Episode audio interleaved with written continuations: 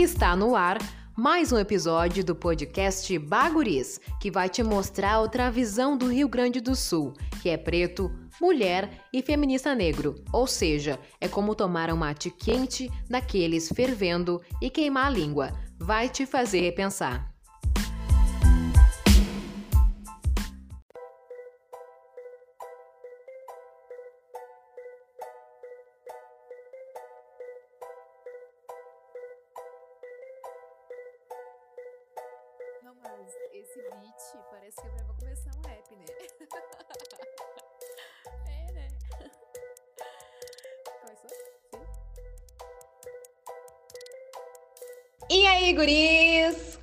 Que vocês estão? Tudo bem? Tudo tranquilo? No episódio de hoje, a gente vai falar sobre masculinidade negra, ou seja, um episódio de muita escuta e compreensão. Eu sou Alana Oliveira, tenho 22 anos, sou jornalista e seja bem-vindo ao Baguris, que é um projeto pessoal e independente. Bora lá? Primeiro ponto é que estamos debatendo uma masculinidade cheia de atravessamentos. O principal deles é a questão racial. Estamos localizados no país que mata jovens negros a cada 23 minutos. Quem paga essa conta? O Vinícius Silva, que já entrevistamos aqui no podcast, diz que masculinidade negra é definida em três categorias: a percepção dessa masculinidade, a expectativa e a representação. E diferente de qualquer outra masculinidade, o homem negro é sempre associado a algo negativo. Ele diz ainda: a sociedade espera que os jovens negros sejam delinquentes e cometam crimes. Parece também que a sociedade espera que os homens negros sejam seres insensíveis, sem emoção e, se forem qualquer coisa menos que isso, são considerados femininos. Pareceu familiar para vocês? Agora tente pensar em cantores, personagens e pessoas famosas que não sejam violentos, hipersexualizados, incompetentes ou bobos ou malandros, aquele que está sempre tentando tirar vantagem de alguém. É triste perceber que na minha mente venham poucos homens negros sem essas características. Ou melhor, é estratégico que homens negros sejam sempre representados desta forma. É assim que a estrutura racista em que vivemos quer que você veja homens negros. E também é a forma que muitos homens negros também se veem, o que é bem pior. Quando eu penso em homens negros, automaticamente vem a imagem do meu pai na minha cabeça. Quando pequena, meu pai tinha essa figura autoritária e violenta, o que dava a última palavra sempre. Com o passar do tempo e disposição dele e também nossa como filhos, ele passou a avaliar a pessoa que ele queria ser e o mais importante, o pai que ele queria ser. Muita coisa mudou e eu passei a perceber o quanto meu pai sempre demonstrou afeto da forma dele o cuidado, o zelo, aquele que te busca no rolê para garantir que tu vai chegar em casa, o que reúne a família e a comunidade no pagode de domingo, a pessoa que me ensinou a valorizar as datas comemorativas e principalmente a presença, o dia a dia. A maioria das pessoas que conhece a Lana sabe, mas eu vou reforçar aqui também. O meu pai escolheu ser meu pai. Ele passou de marido da minha mãe a meu pai de uma forma muito rápida e sem nenhum preparo.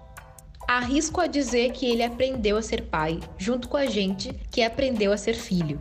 Digo também que às vezes a imagem deturpada que temos sobre relações familiares faz com que idealizemos pais que nem existem. Nem todo mundo sente e demonstra da mesma forma. Cabe a gente repensar, avaliar. E falando em reavaliar, eu tenho irmãos negros que não são em nada parecidos com essa imagem que nos é apresentada de homens negros. E é justamente sobre isso que é esse episódio: o fato de se falar muito em homens negros e ouvi-los muito pouco. Tem muito preto reivindicando essa masculinidade negra extremamente negativa e vislumbrando um futuro comunitário que de fato seja um afrofuturo. Homens negros que pararam de buscar um lugar nessa masculinidade branca ocidental e estão repensando seus papéis. Afinal, que homem negro você quer ser? Bora ouvir essa conversa? É com muita satisfação que o nosso podcast recebe hoje o João Luiz, que é escritor, pesquisador e estudante de psicologia da URGS. Tudo bem, João? Oi, Alana, tudo bem? Um prazer estar participando do podcast. Nosso segundo entrevistado de hoje é o Marcelo Frois, que é formado em jogos digitais, modelo, poeta e um amigo pessoal meu. E aí, Marcelo, tudo bem? Oi, Alana, tudo bem? Obrigado pelo convite. Então, Guris, acho que a primeira coisa que eu queria conversar com vocês é de que forma a masculinidade negra foi percebida por vocês no dia a dia, assim? Quando é que deu aquele estalo de eu preciso pensar e falar sobre isso? Para mim foi nos relacionamentos, né? Acho que quando eu comecei a me relacionar e comecei a perceber que os problemas que se repetiam tinham muito mais a ver comigo do que com a outra pessoa, foi que eu comecei a pensar sobre masculinidade, sobre os comportamentos que eu repetia. Então, o primeiro momento foi procurar melhorar, procurar entender as minhas questões. Também muito ligada ao fato de eu estudar psicologia. Eh, eu comecei a fazer terapia também, então foi tudo junto, assim. Eu comecei a me autoconhecer e aí a masculinidade veio como consequência. Foi muito doido, porque, parecido assim como o João falou, foi meio que tudo junto, né? Tive a oportunidade de fazer uma aula de yoga e de meditação e dentro dela foi quando eu comecei a me questionar sobre essas coisas assim. Foi quando eu comecei a me ter esse autocuidado de olhar um pouco mais para mim assim de eu começar a perceber as coisas que estavam errado e que de alguma forma me machucavam e eu não sabia. E daí dentro da aula de meditação eu conheci um menino que participava de um dos grupos de masculinidade assim, daqui de Porto Alegre. Daí ele super falou assim, foi quando deu um estalo assim na minha mente, sabe? Um filme que passou de toda a vida assim que eu tava tendo e de todas as coisas, enfim, foi quando eu comecei a me questionar essas coisas todas assim, sabe? E guris, eu creio que não tem como a gente pensar masculinidade negra sem automaticamente associar aos estereótipos que são associados ao corpo negro, né? E de que forma isso influencia na vida de vocês, assim, os estereótipos?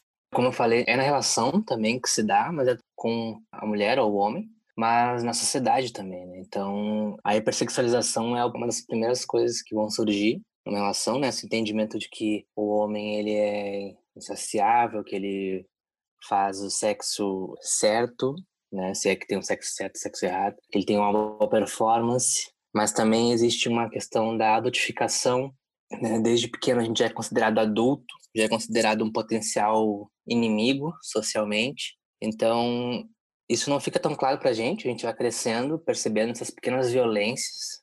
E aí, como o Marcelo falou anteriormente, quando a gente é adulto e aí alguém ou algo traz ou elucida para a gente essa questão, a gente, sim, a cabeça explode, assim, porque, cara, quantas coisas a gente passa e a gente não percebe, né? Então, esses estereótipos que eu falei da hipersexualização, da adultificação, que é ser entendido como mais velho, como violento, como bandido, são coisas que nos atravessam desde a vestimenta até nossas relações com o mundo.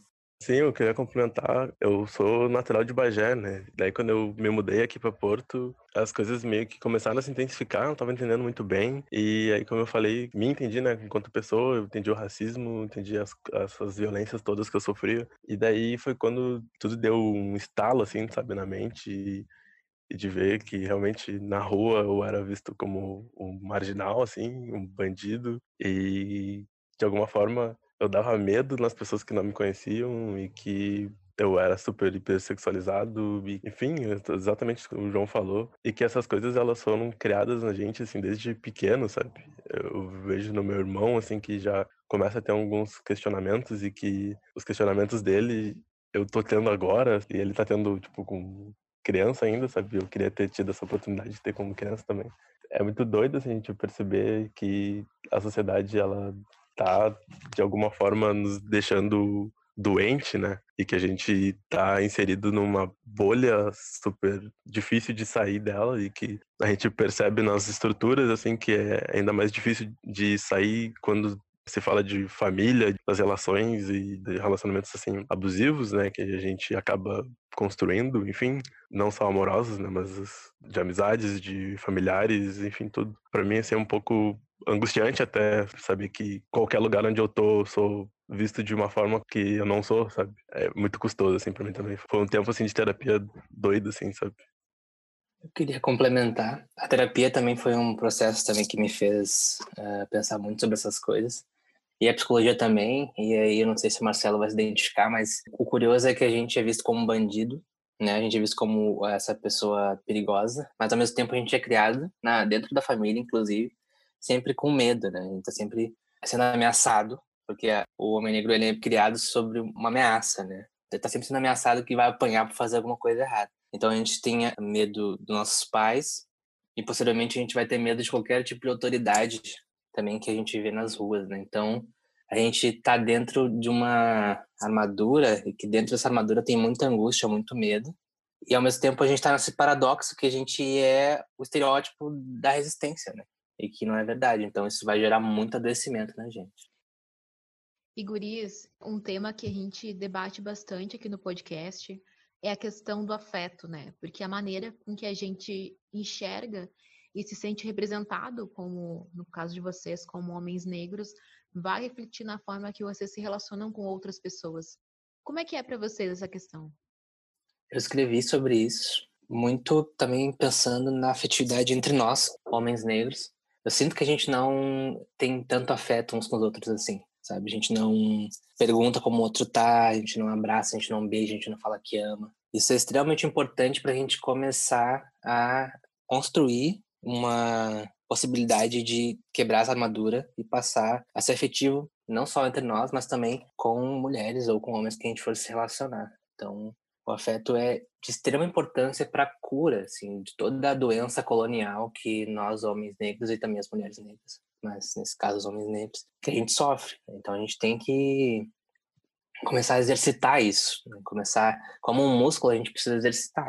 Né? Então, o afeto, eu penso o afeto também como um músculo, quando a gente fala de homens negros. A gente precisa exercitar isso, a gente precisa começar a se abrir com os nossos amigos, principalmente. Retirar também um pouco dessa carga da mulher negra que tem que escutar. Né? Não necessariamente tem que escutar, ela precisa segurar também nosso problema sozinha. A gente pode dividir também com nossos amigos, com nosso pai, nosso tio, enfim.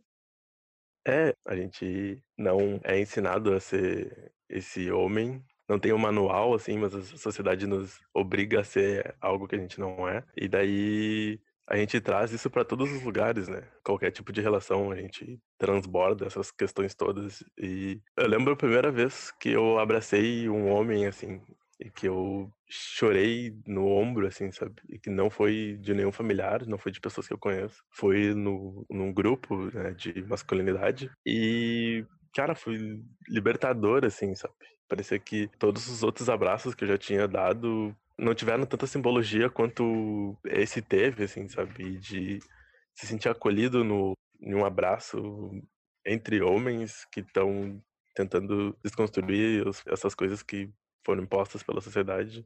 Mudou, assim, a, a minha forma como eu me relaciono com todos os outros homens, assim, principalmente os negros, né? Vejo pela minha relação com o meu irmão, era uma antes de eu conhecer o grupo, antes de eu ter essa terapia grupal, assim, né, que a gente, enfim, a gente chama assim. É muito louco ver isso nas outras relações, né? Até nas afetivas de amorosas, assim. No quanto eu consegui mudar depois de me desconstruir, entre aspas, assim, né? Isso é uma desconstrução é todo dia, né? Mas de diminuir um pouco mais essas coisas nocivas, assim, né? E de como o diálogo está sendo importante, de entender de como, enfim, se olhar para si para conseguir olhar para o outro, sabe?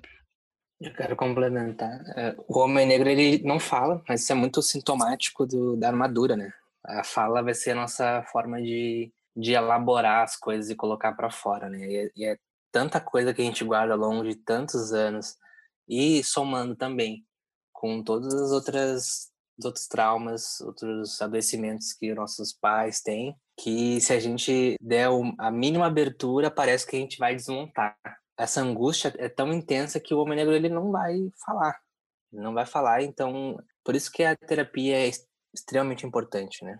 Por isso que ela, por isso que ela vem como uma potencialidade, porque é um espaço onde tem segurança, tem uma pessoa que vai ser capacitada para segurar essa toda essa onda que vai vir de ti. Assim. E a gente tem que começar a falar, por isso que é importante esses grupos, né? Grupo masculinidade, para que a gente fale. Né? Se a gente não vai falar entre todos nós, que a gente fale entre nós como homens também, se a gente se sente mais seguro assim. E tu falou sobre a questão do abraço, Dia dos Pais passou e eu não sei como é que é a tua relação com teu pai, mas com meu pai, ele, ele não sabe abraçar, assim, ele não, ele não teve uma educação afetiva.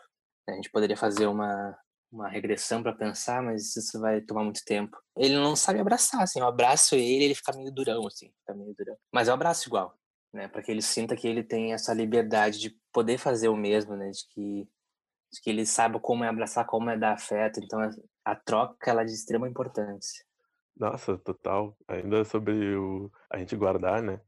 Ah, eu lembro que antes, assim, de eu começar a me questionar sobre essas coisas, via qualquer filme, assim, nada a ver, sabe?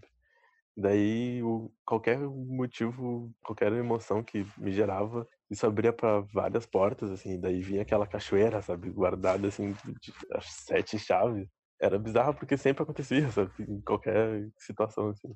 Fico emocionado até hoje, assim, mas hoje eu percebo que já é bem menos, assim, sabe? Que eu diminui bastante a capacidade que eu tenho de, de transformar essa emoção e, enfim, de deixar rolar mesmo, de conseguir chorar. E em relação ao meu pai, assim, é até engraçado tu falando isso.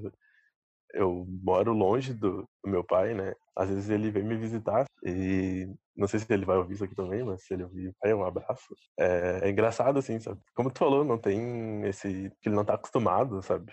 E daí é um abraço meio estranho, com uns tapinhas nas costas, assim, tipo. Eu sei que ele tá aprendendo, porque eu também falo bastante coisa para ele em relação a tudo isso, né? Eu sinto que ele demonstra essa forma de carinho de outras formas, sabe? Ele não tá acostumado a falar, então ele, ele quer estar tá presente, quer dar coisas, ele se preocupa, ele liga, ele, sabe? Ele fica em cima, assim, embora ele não saiba dizer, por exemplo, até um simples eu te amo, assim, ainda, sabe? Foi um negócio que eu demorei um tempão para conseguir dizer para ele, assim, tipo, eu tenho 24 anos e acho que eu consegui falar para ele ano passado, assim, sabe? Depois de muito tempo de terapia, de, enfim, de conversas com os amigos e de até eu lembrei de uma, uma situação. Uma vez, o meu pai estava aqui em Porto Alegre no dia que eu tinha um, uma reunião do grupo de masculinidades. E daí eu tava me arrumando para ir assim, eu, bah, não sei como falar para ele que eu tenho esse grupo, não sei como eu vou, se, se, ele vai se interessar, se ele vai achar que isso é coisa de menino, assim como falava antes, né?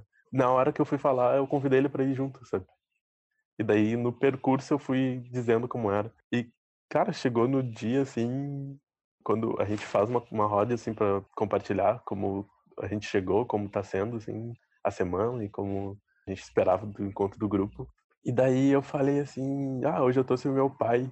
E daí a gurizada super começou a se emocionar, assim, tipo, começou a chorar full, sabe? Tipo, um simples ato de eu trazer ele, assim, fez com que todos eles ali queriam ter feito a mesma coisa, ou que queriam ter a oportunidade de fazer com o pai deles o que eu fiz com o meu, mas é, alguns têm os conflitos de gerações, outros, enfim, o pai já não estão mais com eles, assim. E daí, ah, assim, foi super emocionante, assim, depois que eu falei, todas as outras pessoas que falaram, super falaram em relação ao ter levado meu pai, sabe?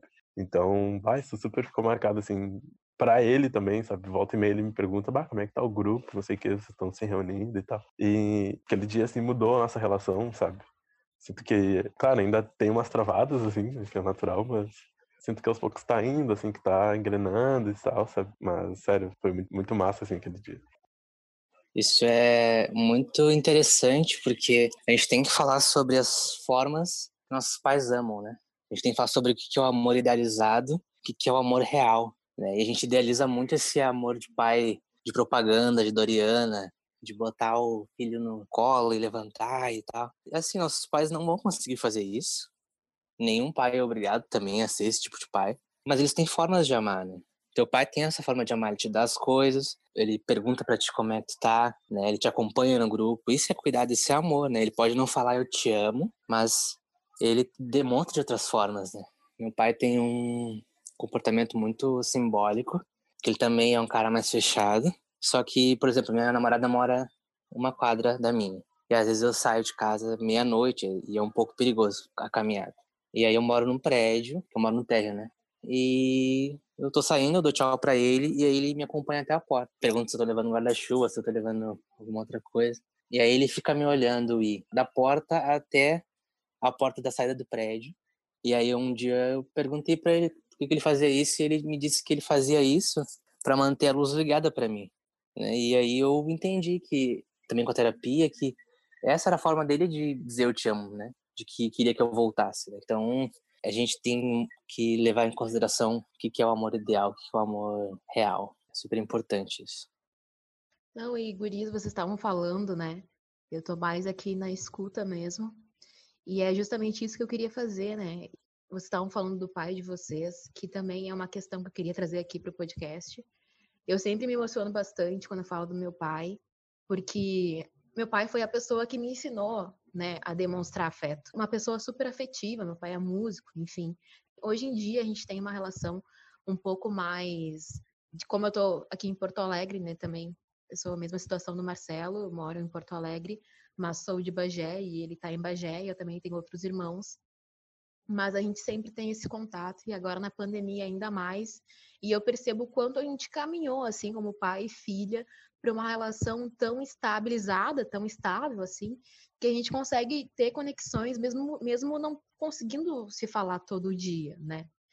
E eu acho que é oportuno também para perguntar para vocês como é que vocês enxergam essas relações que vocês criam com essas pessoas, assim? Porque vocês deram vários exemplos, assim. Ao mesmo tempo, eu penso no meu avô, que faleceu já, mas que eu pude cuidar dele, enfim, que ele também tinha a forma dele de demonstrar afeto. E como é engraçado da gente pensar nas formas como as pessoas têm de demonstrar afeto, de demonstrar que se importa, que amam a gente, e o quanto homens geralmente usam esse mecanismo, né? O João falou do pai dele, assim, da luz, enfim meu pai, no Dia dos Pais, a gente fez uma chamada de vídeo, assim, com todo mundo. E ele, pra não chorar, começou a dizer que o Dia dos Pais era todo dia, que não sei o quê. Enfim, fez um, uma história, assim, para dizer que ele estava emocionado e que ele se importava com a gente todo dia. E que legal que no Dia dos Pais a gente se importava com ele. Mas que era um negócio que a gente deveria fazer todo dia, né? E não que a gente não faça. Mas foi a forma dele, assim, de escapar de uma situação que de repente ele ia chorar, sabe? Então, são momentos que a gente vive com nossos pais que eles vão demonstrando, não digo pais, mas a figura paterna, assim, né? Que eles vão demonstrando da forma deles e a gente, cabe a gente também se colocar nessa posição de que eu devo escutar, eu devo sentir essa situação da forma que ela é, né? Não sem idealizar. E queria perguntar para vocês se vocês têm uma, uma ideia, uma figura, enfim, um personagem, uma pessoa um homem preto, né? Que passa essa ideia de masculinidade positiva, sabe? De algo que vocês querem como exemplo. Sobre o afeto, a gente precisa ressignificar as coisas. Na terapia, eu consegui fazer isso. Tu precisa, muitas vezes, recordar esses momentos que teu pai foi afetuoso. A psicóloga vai ter que repetir contigo diversas, diversas vezes até que tu entenda que aquilo era uma forma de amor para poder elaborar que teu pai também é uma pessoa que ama, né? Eu achei muito bonita a história da Lana com o pai dela, porque demonstra claramente que esse é mais estereótipo que ele não se sustenta. Então, o problema de entender que o nosso pai é afetuoso, ele, ele reside no fato de que a gente precisa estar em terapia, a gente precisa ter alguma forma de, de poder dialogar, de falar sobre isso. Porque o afeto, aliás, a linguagem do amor, elas são diversas, são diversas vai ser a questão financeira, vai ser a questão, às vezes, de fazer uma comida. Às vezes o pai gosta de cozinhar e ele faz. Ou ele também sabe fazer churrasco, ele faz churrasco no domingo. Meu pai sempre fez churrasco no domingo. E para mim, eu achava. Eu, quando era mais novo, tinha uma raiva dele, uma frustração imensa. E para mim, ele fazer churrasco no domingo, para mim não tinha não tinha um significado, né? E na verdade tinha muito significado. Ele estava cuidando de mim, do meu irmão, da minha mãe. Todos os dias que ele saía para trabalhar às 11 e voltava às 11, né? Ele não ele poderia muito bem ter ido embora. Seria errado, muito errado, mas ele escolheu ficar, né, que é muito importante. E ele dedicava esse tempo da vida dele, que foi por muitos anos, por mais de 30 anos, a manter eu e meu irmão e a minha mãe protegidos, né? Então a gente precisa entender e precisa se libertar desse, dessa expectativa do que é o amor. Né? A gente precisa se libertar dessa, desse conceito idealizado de amor. Acho que isso é de extrema importância. Eu, pelo menos, né, tinha o, o costume antes, assim, mais, mais novo, de achar que os meus pais estavam errando, assim, sabe? Que meu pai estava errando, que ele fazia as coisas errado e que ele não tentava fazer diferente, que, enfim, isso me distanciava dele. E daí, com o tempo e com, enfim, conversando sobre isso, eu percebi que era o jeitinho dele, assim, sabe? Que ele também não teve isso com o pai dele, então ele só replicou, assim, e tentou da melhor forma como era possível para ele, assim, sabe? Tenho certeza que ele deu o melhor dele e, e, que ele tá fazendo melhor ainda e que eu percebo muito que eu sou assim sensível, que eu sou, enfim, mais amoroso graças à educação e à forma como eles me criaram, claro, que não foi a das melhores, né?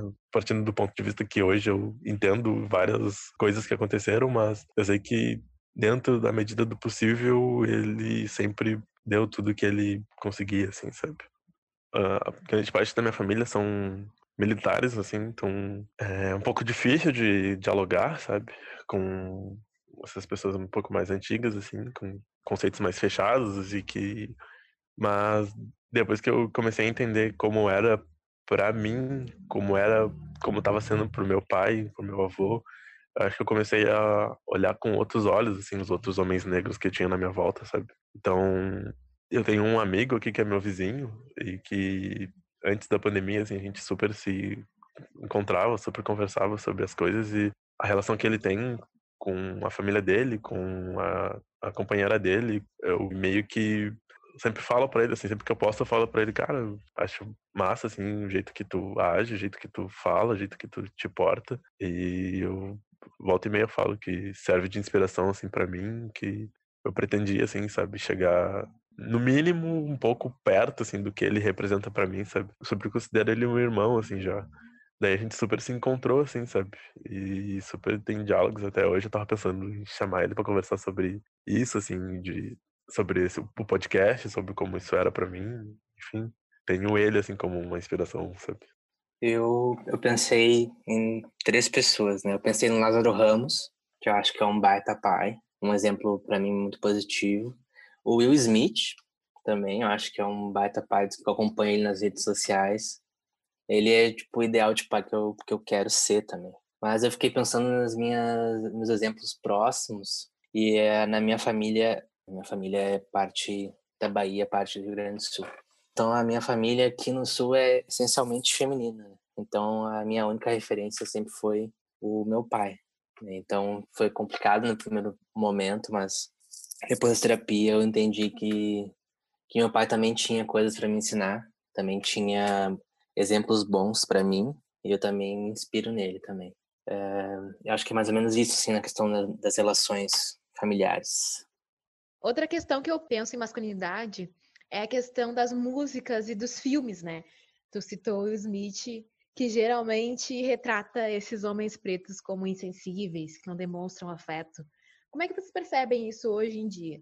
Atualmente isso tem mudado. Acho que a gente tem muitas séries hoje, muitos filmes em que o homem negro está aparecendo mais como um homem afetuoso, não só naquele campo que a gente estava falando, na coisa do Michael Kyle, né, daquele, daquele pai meio maluco, né, mas hoje a gente tem uh, pais mais próximos do que do que seria o afeto no sentido da escuta, né, de falar eu te amo, de conversar com o filho. Essa perspectiva hoje do homem negro estereotipado, ela tá caindo né, nas produções culturais, eu sinto assim, né? As americanas em outros países já já nem tem mais, mas eu acabei de me lembrar que o tio Phil, do Maluco do Pedaço, era um pai incrível também. E ele era um cara super afetuoso, então a gente já tem referências positivas de paternidade de homens negros já faz uns bons 20, 25 anos. Eu sinto que as coisas estão mudando em relação a esses estereótipos. Só que ainda assim, nas produções culturais eh, aqui do Brasil, principalmente, eu sinto que ainda se insiste num, estereótipo de homem negro que está muito longe de ser um homem negro pai de família, enfim, do que a gente do que seria diferente do que já está posto nas produções de hoje. Que vai muito mais pro estereótipo do, do bandido da maldade da hipersexualização. Então por um lado a gente andou muito e por um outro a gente ainda está muito segurado no, nesses estereótipos e a gente precisa reforçar, eu até falo num texto, a gente precisa reforçar referências positivas, tanto para nós quanto para os nossos filhos, né? Quando a gente tiver filhos, se a gente quiser ter, mas para os nossos sobrinhos, é, para primos, irmãos, etc. Porque a indústria cultural ela é extremamente importante porque parte do aprendizado vai ser imagético, né? vai ser por imagem. Então, tu fica muito tempo vendo exemplos negativos, existe a possibilidade de tu replicar esse comportamento negativo. É de extrema importância a referência positiva de homens negros nas produções. Acho que o primeiro que eu lembro, assim, depois de já ter um pouco mais de noção sobre as coisas, o primeiro que eu vi, acho que foi Moonlight, e literalmente fez eu abrir a mente, assim, para outras possibilidades de outros homens. E daí eu fico com uma sensação massa de progresso, sabe? Recentemente vi um filme, O Menino que Descobriu o Vento, que fala sobre uma paternidade, assim, também, de como era difícil as coisas na África, assim, e daí um menino acha uma maneira de fazer com que a água volte a funcionar, assim, sabe? Através do vento. E daí é sensacional, assim, ver o progresso do pai em relação ao filho, do filho tentando fazer as coisas, assim, sabe? Mas eu queria ressaltar também a importância da música, assim, sabe? Eu sinto que eu percebo uma evolução muito grande, tipo, do MC, da, do Baco, do Blues, do Jonga, é, desses caras que antes eles falavam sobre determinados assuntos que era mais agressivo, assim, sabe? Que era um pouco mais porrada, sabe? Em certos sentidos. E daí eles super têm músicas hoje que falam sobre amor, sobre sentimentos, sobre ser homem, sobre, enfim. Ah, o Baco tem uma música muito massa. Não tem um, não tem álbum nem nada, é só um single assim. Eu não vou lembrar o nome agora, mas tem dois homens pretos assim tentando franceses, eu acho, pelo dialeto. O videoclipe deles em si me toda vez que eu ouço assim a música eu me sinto abraçando alguém, um homem preto e falando sobre os problemas que eu tô tendo, enfim, e de como isso é importante para mim e para outros tantos, sabe? De como é importante a gente não ficar sempre nos reforços negativos, como o João falou, né? A gente faz muita coisa massa e é muito difícil a gente sair disso, sabe? Eu teve um tempo assim que eu super cansei, eu cheguei a comentar pelo menos um tempo, né? Que eu cansei de ver coisas tristes, que eu cansei de ver coisas que me deixavam mal, que reforçavam esses estereótipos que me colocavam em caixinhas, assim, sabe? Eu percebo que tem muita coisa feita por pessoas pretas que mudam essa perspectiva. Então, acho que quanto mais a gente fizer os nossos filmes, quanto mais a gente fizer as nossas músicas, quanto mais a gente fizer nossos livros, a gente vai estar tá mostrando aquilo que a gente vê da gente mesmo, não, não aquilo que os outros veem da gente, sabe? Então, eu super fico refletindo nisso, assim, eu fico procurando filmes de pessoas pretas que retratam sobre vidas de pessoas pretas. Eu queria poder ver uma série com amigos pretos, sabe, com amigas pretas que não que eles não fossem só para pegar pessoas. Eu queria poder ver um pouco mais disso, assim, de, da nossa vida, do cotidiano, de outras pessoas, de grupos, enfim, assim, essas coisas, assim, sabe. Mas é uma questão mais minha, assim. Tu falou da música do Baco, né? A música Paris foi a música que foi a música que me fez é, de fato começar a falar sobre masculinidade, porque o clipe é muito impactante, muito é muito bonito justamente por causa dessa questão do afeto, né? São dois homens negros e aí são vários frames em que uma hora ele ele tá feliz, outra hora ele tá triste, outra hora ele tá abraçando, outra hora ele tá socando uma parede. Então são tantas flutuações e aquilo descreve exatamente o que o que é ser um homem negro, né? Esse conflito interno que a gente tem, que às vezes sai muito uh, na raiva, mas que também a gente se deixa ser vulnerável, de chorar, de abraçar o amigo, que é de extrema importância. Essa música é incrível. Tem muitos exemplos na música muito bons, e eu sinto que na música a gente tem uma, uma divisão, né? Entre pessoas que estão procurando essa, essa narrativa, né? Essa outra narrativa mais pensando sobre a natureza do homem negro, e uma outra narrativa que quer manter o estereótipo do bandido, do, do, do gangsta. E assim, eu, eu adoro rap, trap, mas tem que ser feita essa análise, né? Tem, existe uma continuação de estereótipos ali, mas é claro que hoje eu ouço isso com cuidado e eu sei diferenciar, né? Mas eu sinto que tem essa divisão atualmente na música. E também fala sobre o pagode, que para mim o pagode ele ele um dia ainda vai ser um TCC, um projeto de pesquisa, porque eu sinto que os homens negros, muitos que compõem uh, e muitos que, os que escutam também, eles eles se deixam ser tão sensíveis e vulneráveis na escrita quanto eu acredito que eles não sejam na, na vida deles, né? Não acredito que todos eles sejam assim. E ali na música, no pagode, eles, eles encontram essa vazão. Tem uma coisa muito específica. Porque quando tu estuda psicologia, geralmente tu tem algum motivo né, para chegar lá. E o meu foi muito analisando meu pai e minha mãe, assim, quando criança. O meu pai nunca foi te falar. Mas, quando ele brigava com a minha mãe, ele botava um belo. Botava uma coisa mais romântica. E sempre na música, sempre. Juro pra você, sempre tinha alguma coisa que tinha a ver com aquele problema. E eu não sei se ele percebia se era consciente isso, mas a música também vem como uma forma também de, de expressão, né, desse homem negro. Não, o pagode ele tem esse poder, né, de a pessoa tá mal, volta o pagode, assim, ó, é a sofrência da gente, entendeu? e guris, é, eu acho que eu não podia deixar de perguntar, né, porque no Black Twitter nessa semana o tema foi a questão da palmitagem. E eu queria saber como é que essas questões problemáticas, principalmente quando vocês se relacionam com mulheres pretas, fica na mente de vocês, assim, como é que você, eu digo mulheres pretas no geral, pode ser irmã, amiga, namorada, enfim. Nossa, isso é uma pauta complexa, porque o tema palmitagem ficou extremamente violento durante os anos, assim ele não é mais um debate, né? Ele, ele é mais um apontamento. Você é palmiteiro, você não é palmiteiro. E assim, a gente sabe todas as questões que estão envolvidas em relação a se relacionar com outras pessoas negras, que tem uma questão de permanência da raça, questão da miscigenação também, é, mas tem uma autora que se chama Asani Jerry, que ela é uma mulher negra, de pele clara, fruto de um relacionamento interracial, ela fala uma questão muito importante, a questão da palmitagem é tão violenta porque ela não dá conta de respeitar os filhos e filhas das relações interraciais.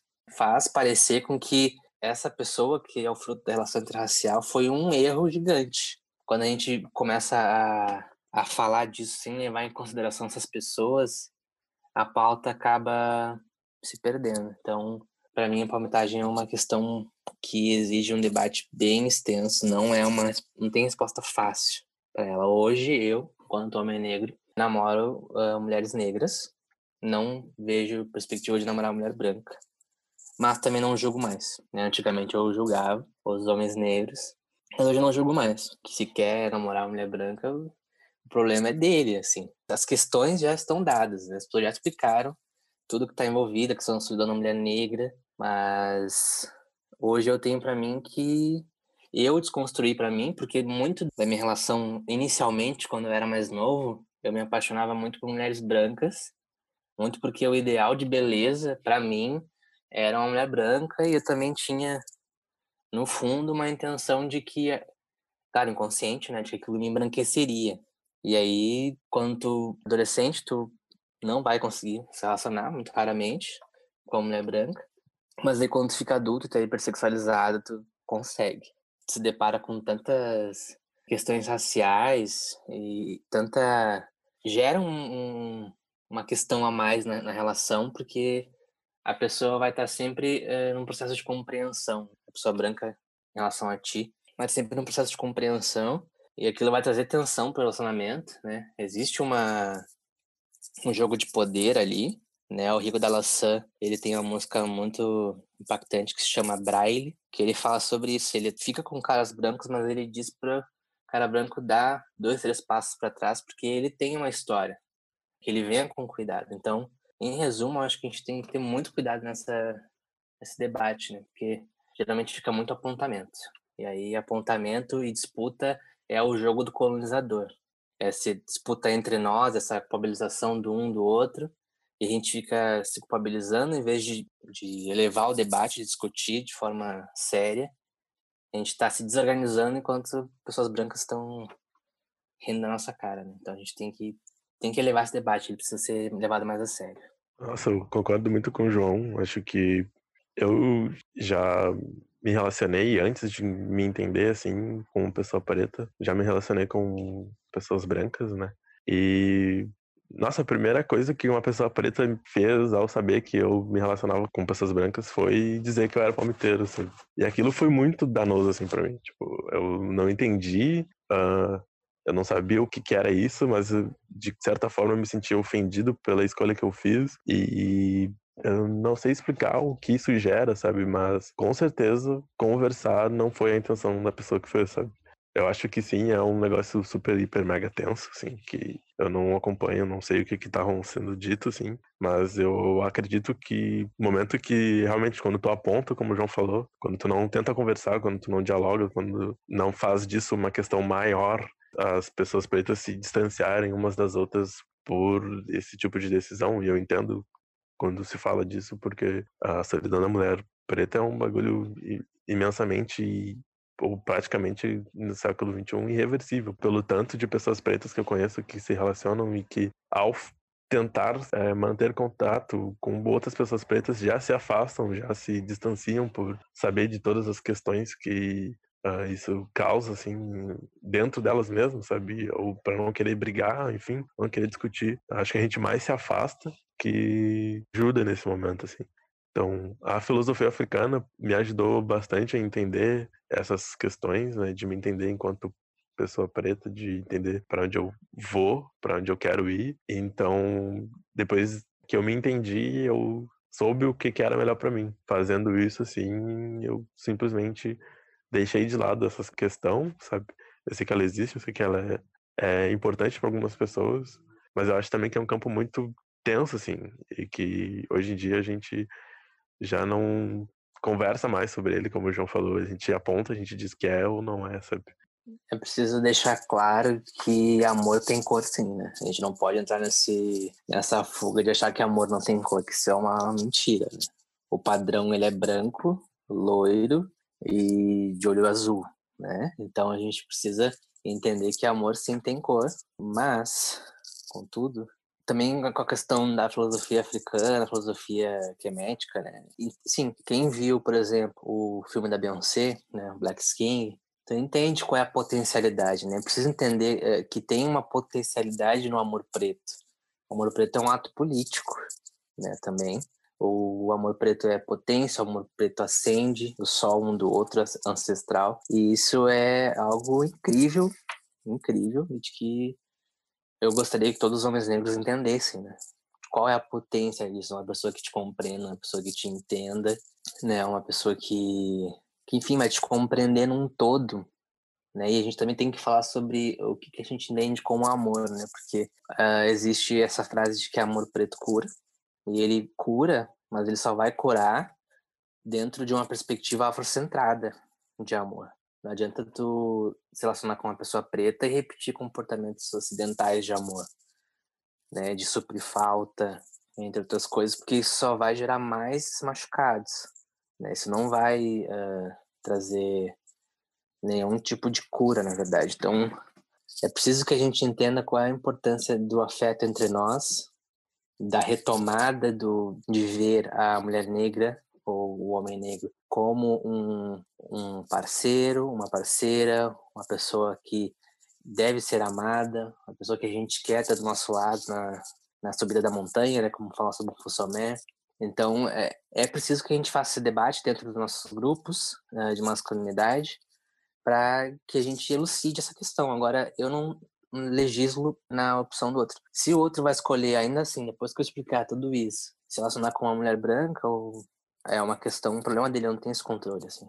E a gente pode pensar em outras pessoas, por exemplo, o Quincy Jones, uh, que foi um cara que contribuiu imensamente para a cultura negra americana e se casou com uma mulher sueca, extremamente branca. Isso faz dele menos negro? Não. Isso faz dele menos militante? Não. Mas ele, como homem negro e resultado da, da construção social, ele optou por esse processo de embranquecimento. Mas isso não fez dele menos, menos militante, menos negro, entende? Então a gente tem que realmente aprofundar mesmo esse debate, levar ele realmente muito mais a sério do que apontamento. Apontamento não vai levar a gente a nada. Eu lembro também que é muito nítido, assim, a gente vê jogador, é, artista, sim, essas pessoas famosas, assim, que de alguma forma elas tendem a querer ascender, né, quando elas se relacionam com pessoas brancas, assim. Não tem como dizer até onde elas sofreram, porque elas sofrem constantemente, mas ver as pessoas crescendo na vida, tu vê elas no lado de pessoas brancas, assim, sabe? Isso é um pouco, acho um pouco desgastante, é, não me enxergo, sabe? Daí eu acabo não associando, assim.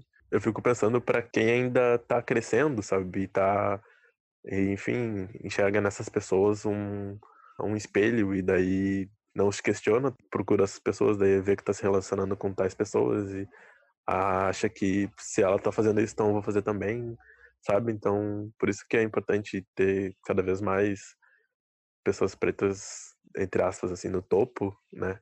Se relacionando com outras pessoas pretas, porque daí essas representatividades elas vão aumentando, né? Uh, eu vejo como algumas pessoas assim falam para mim, para minha parceira, nossa, como vocês são lindos, nossa, como é, impacta a vida dessa outra pessoa que tá vendo uma representação dentro de um, uma relação afetiva, assim, sabe? E como isso é potente e como isso muda, assim, né? A perspectiva de relações. Cortez é um jogador de futebol que é casado com uma mulher negra. Ele é uma baita de uma referência também para as pessoas. O que tu falou é muito verdade. É essencial que homens negros, né, uh, meninos negros, tenham referência de casais negros felizes, né? Um, um casal negro afetivo, um casal negro que não está no conflito, porque muitos de nós uh, fomos criados dentro de, de famílias negras, onde a referência é o conflito, né? O homem negro faz merda e aí magoa a mulher negra e aí a criança nasce nessa perspectiva negativa e lógico, ela vai olhar para o pai e para a mãe do amiguinho branco e o pai e a mãe do amiguinho branco se beijam, se abraçam, dão risada, qual é a referência que ele vai ter? Por querer uma mulher branca. Só que ele precisa desconstruir essa ideia né? Ele precisa entender que aquilo que ele construiu como ideal e, e, a referência que ele teve em casa não é culpa necessariamente dos pais, é uma construção social, é uma construção histórica. Né? Ele precisa desconstruir isso e a referência ajuda bastante, mas o diálogo também é de extrema importância. Né? A gente precisa discutir entre nós. E eu sinto que tem muitos grupos atualmente que eles se propõem a ser um grupo de masculinidade, mas eles estão é reproduzindo algo que a gente chama de Clube do Bolinha. É, é da história da Luluzinha, mas também é um processo psicológico da criança, que é se unir com crianças semelhantes, né? Aí meninos vão se separar, vão ficar só com meninos e vão antagonizar com meninas, né? Clube do Bolinha, Clube da Luluzinha. E aí isso é importante para uma proteção uh, da personalidade, etc. Só que a gente não pode continuar reproduzindo essa lógica e fazer um grupo onde a gente reclama de mulheres negras, uh, onde a gente se lamenta apenas e não pensa nas, em como a gente está implicado em relação a elas. E não é só no afeto, é na amizade também, né? Como é que tu trata as amizades das, das amigas negras, né? Como é que é a tua relação com a tua tia? Como é que é a relação com a tua colega de trabalho? A gente precisa entender que a gente não está isolado no mundo, né? A gente tem um impacto no outro. Então a gente precisa também ter esse cuidado quando a gente constrói um grupo de masculinidade. Guris, vocês falaram pontos assim, ó, que são bem interessantes da gente pensar. É, eu tinha certeza que se eu lançasse esse tema para vocês, que é um tema bem polêmico, né? Mas é um tema que, como o João e o Marcelo reforçaram, é uma questão que mais nos separa do que nos une, né? É mais uma questão de a gente falar que o outro está errado e a culpa recai novamente, essa cobrança, essa culpa recai novamente a pessoas pretas. E no final a gente está sempre se atacando, né? E tem essa certa rivalidade entre a gente. Então eu queria, para finalizar, assim, que vocês falassem cada um do seu campo de, de atuação, o Marcelo que faz jogos, enfim, tem uma questão mais, é, mais ligada nessa cultura, e o João com a psicologia. Como é que vocês enxergam a masculinidade hoje? Acho que primeiro a gente tem que ter em mente que a masculinidade ela é um conceito branco para homens brancos, mas como nós estamos sempre em relação, a gente acabou desenvolvendo, né, e tentando replicar essa masculinidade que não é nossa. Então a gente está fazendo um caminho de ressignificação. Né? A gente pegou esse conceito e a gente vai tornar ele preto. Né? A gente vai trazer ele para nós e transformar esse conceito em algo que nos represente e de forma positiva, né? Que não seja uma masculinidade tóxica, mas que seja uma masculinidade positiva, uma masculinidade saudável. E a psicologia tem muito a agregar em relação a isso, porque para a gente desconstruir essa masculinidade tóxica, a gente vai precisar uh, recordar e, e desfazer muitos nós, e são muitos nós, da colonialidade né? Coisas que a gente foi induzido a aprender uh, no processo de escravização, mas que independente da criação ser ou não nossa, o fato é que a gente está reproduzindo, né? O machismo pode não ser criação nossa, mas questão, essa questão não, é, não nos interessa se foi criação nossa ou não. O fato é que a gente está reproduzindo hoje, tentando uh, procurar um lugarzinho nesse patriarcado que a gente nunca vai ter. Então a gente tem que rejeitar esse ideal de querer ocupar esse lugar no patriarcado, né? De querer ocupar essa posição de poder que nunca vai ser dada a nós. A gente não está nessa posição, nem perto dessa posição na pirâmide social. Então, a psicologia vai trazer é, esse, esse, trabalho da gente começar a se autoconhecer, é, desfazer esses nós da colonialidade e nos tornar homens melhores, né? Se tornar homens que, por se conhecerem e por sua vez, vão conseguir lidar com a sua emoção, que é de extrema importância, a gente tem que... O processo terapêutico, ele vai também trazer essa, essa intenção de lidar com a emoção, de saber uh, demonstrar e saber receber afeto, né, de conseguir chorar, que é de extrema importância, mas principalmente a psicologia vem para colaborar nesse desatar dos nós, que a gente precisa realmente desatar, porque senão a gente vai continuar reproduzindo para colaborar numa nova masculinidade.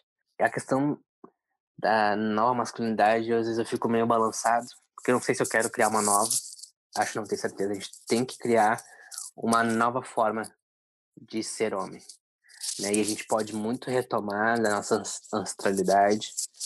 E o filme da Beyoncé, o Black Skin, ele me traz muitas questões em relação a isso porque ele faz a gente pensar em retomar esses uh, valores ancestrais que nos foram retirados, né? E um deles muito importante é a matrigestão, né? A matrigestão é esse cuidado com o outro, né? Que pelo nome pode parecer que está remetido ao feminino, mas a matrigestão não é um valor feminino. O homem também pode matrigestar. Eu, enquanto homem, enquanto psicólogo, eu matrigesto quando eu cuido do meu paciente. Né? Ou um professor negro, ele matrigesta quando ele eleva a potência dos seus alunos. E a gente matrigesta também nesse cuidado, porque foi assim que os quilombos se constituíram, né?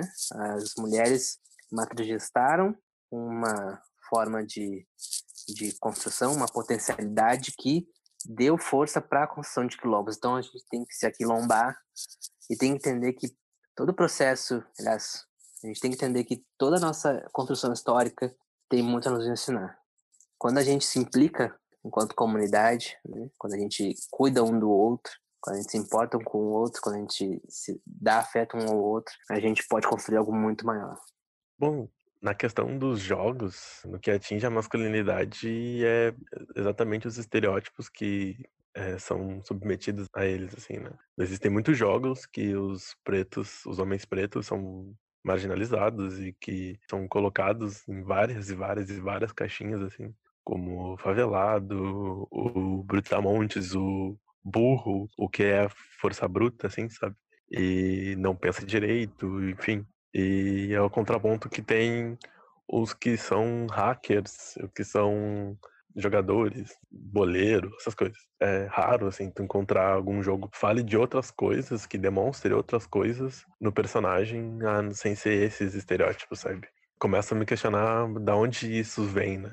Vem porque as pessoas que criam jogos são brancas, são, na maioria são homens, é, na maioria não conversam sobre esses estereótipos, não conversam sobre questões sociais, não conversam sobre nenhum, nada disso, né? Então, o que é que precisaria fazer? A gente precisaria ter pessoas pretas que fazem seus próprios jogos, a gente precisaria ter pessoas pretas que discutem isso dentro das empresas de jogos, a gente precisa ter pessoas pretas que enfim, não estigmatizem a sua própria visão do que as pessoas querem ver ou querem jogar, assim, sabe? O mundo do entretenimento, ele não é um mundo tão massa, assim, para pessoas pretas, né?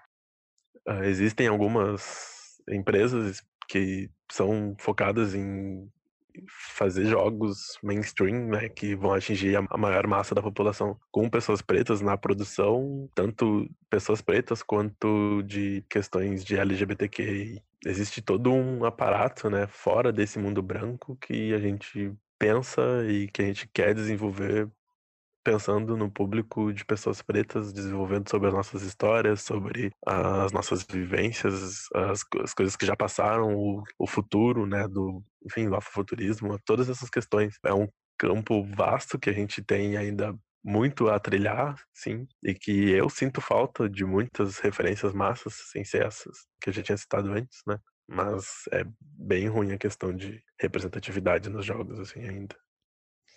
Então, guris, para mim eu ficava aqui mais um tempo falando com vocês, mas para a gente finalizar, queria que vocês deixassem as redes sociais de vocês, é, quem usa, né, que o Marcelo não está usando muito, se tiverem interesse e reforçar algum ponto que vocês falaram, seria importante. Muito obrigada por terem se disponibilizado, viu?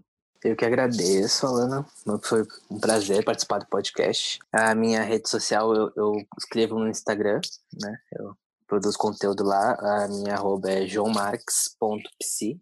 E eu falo sobre masculinidade, sobre negritude. É, geralmente tem dois textos por semana e um vídeo no domingo. É, eu queria deixar de mensagem final é procure terapia.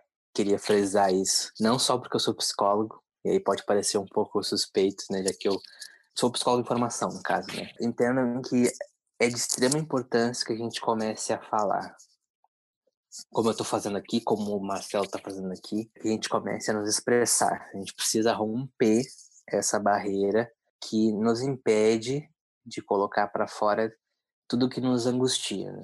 Que a angústia, para uma negra, ela vai vir de duas formas. Né? Ela vai vir nessa questão da iminência da morte, né? Essa questão da violência policial, uh, essa questão de que a qualquer momento vai ser preso, sabe? Algum momento da tua vida vai ser interrompida por alguma coisa.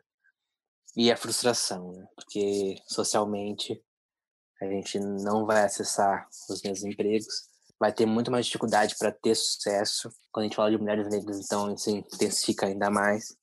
Então a gente precisa urgentemente falar, se expressar, e aí uh, a terapia vai vir como uma forma essencial porque eu fiz esse caminho e ainda faço. E não vou mentir, não é um caminho fácil, mas eu não me arrependo em nenhum momento. Porque o homem que eu sou hoje, a, a segurança que eu tenho hoje, entendimento de mim e dos meus afetos, até a questão do meu pai, enfim, a minha relação com outras pessoas, muito se dá porque eu passei por esse trajeto. Sejamos afetivos também, uh, Vamos acolher nossos amigos, vamos falar que a gente ama nossos amigos, nos abraçar, conversar, sabe? Vamos começar a se abrir, tentar tirar essa armadura parte por parte, primeiro o capacete, depois as luvas, enfim, tirando essa armadura e se deixando ser vulnerável, porque a gente só tem a ganhar com isso. E mais uma vez, muito obrigado, Alana, pelo convite para esse incrível podcast. Como a Alana falou, eu não tô mais nas redes sociais, né? Eu tô dando um tempo, assim, esse período de pandemia está sendo bem danoso para mim, assim, com acompanhar tudo o que acontece no mundo, sabe? Então, o meu Instagram é o.frois.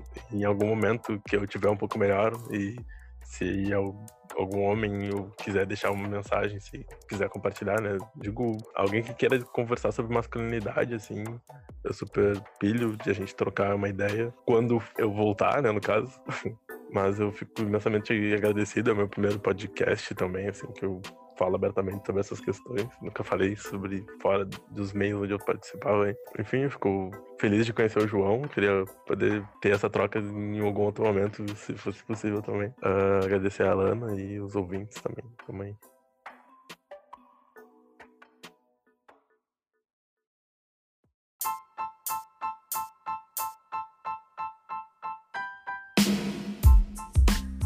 Está chegando ao fim este episódio. Eu te espero na próxima terça-feira com mais baguris para vocês, trazendo temas que eu queria sentar e conversar no recreio. Um beijo e até logo!